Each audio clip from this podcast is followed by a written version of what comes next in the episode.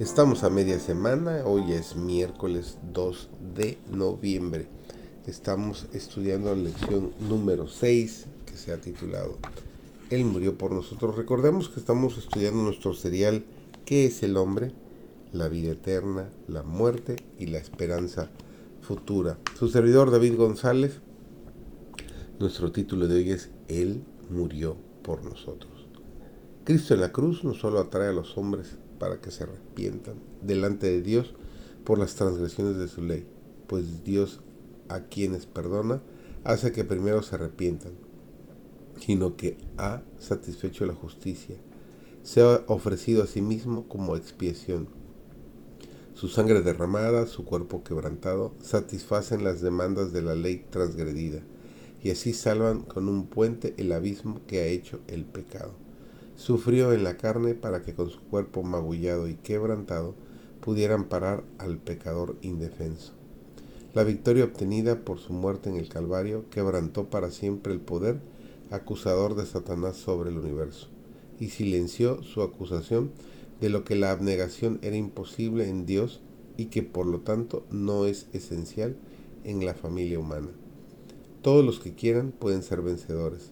Esforcémonos fervientemente para alcanzar la norma puesta delante de nosotros. Cristo conoce nuestra debilidad y a Él podemos ir diariamente en busca de ayuda.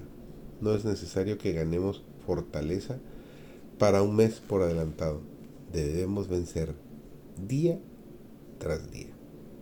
Jesús vivió, sufrió y murió para redimirnos. Se hizo varón de dolores, para que nosotros fuésemos hechos participantes del gozo eterno.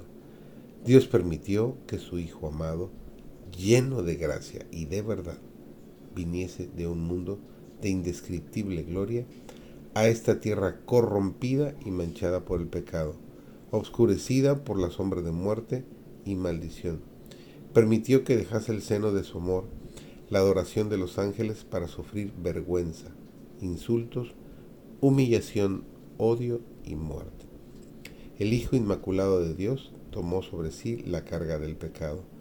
El que había sido uno con Dios sintió en su alma la terrible separación que el pecado crea entre Dios y el hombre.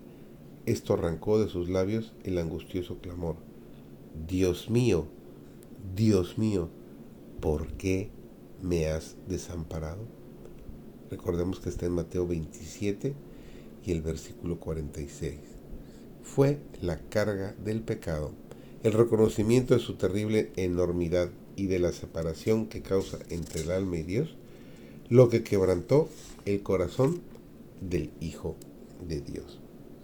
Pero este gran sacrificio no fue hecho para crear amor en el corazón del Padre hacia el hombre, ni para moverle a salvarnos. No, no.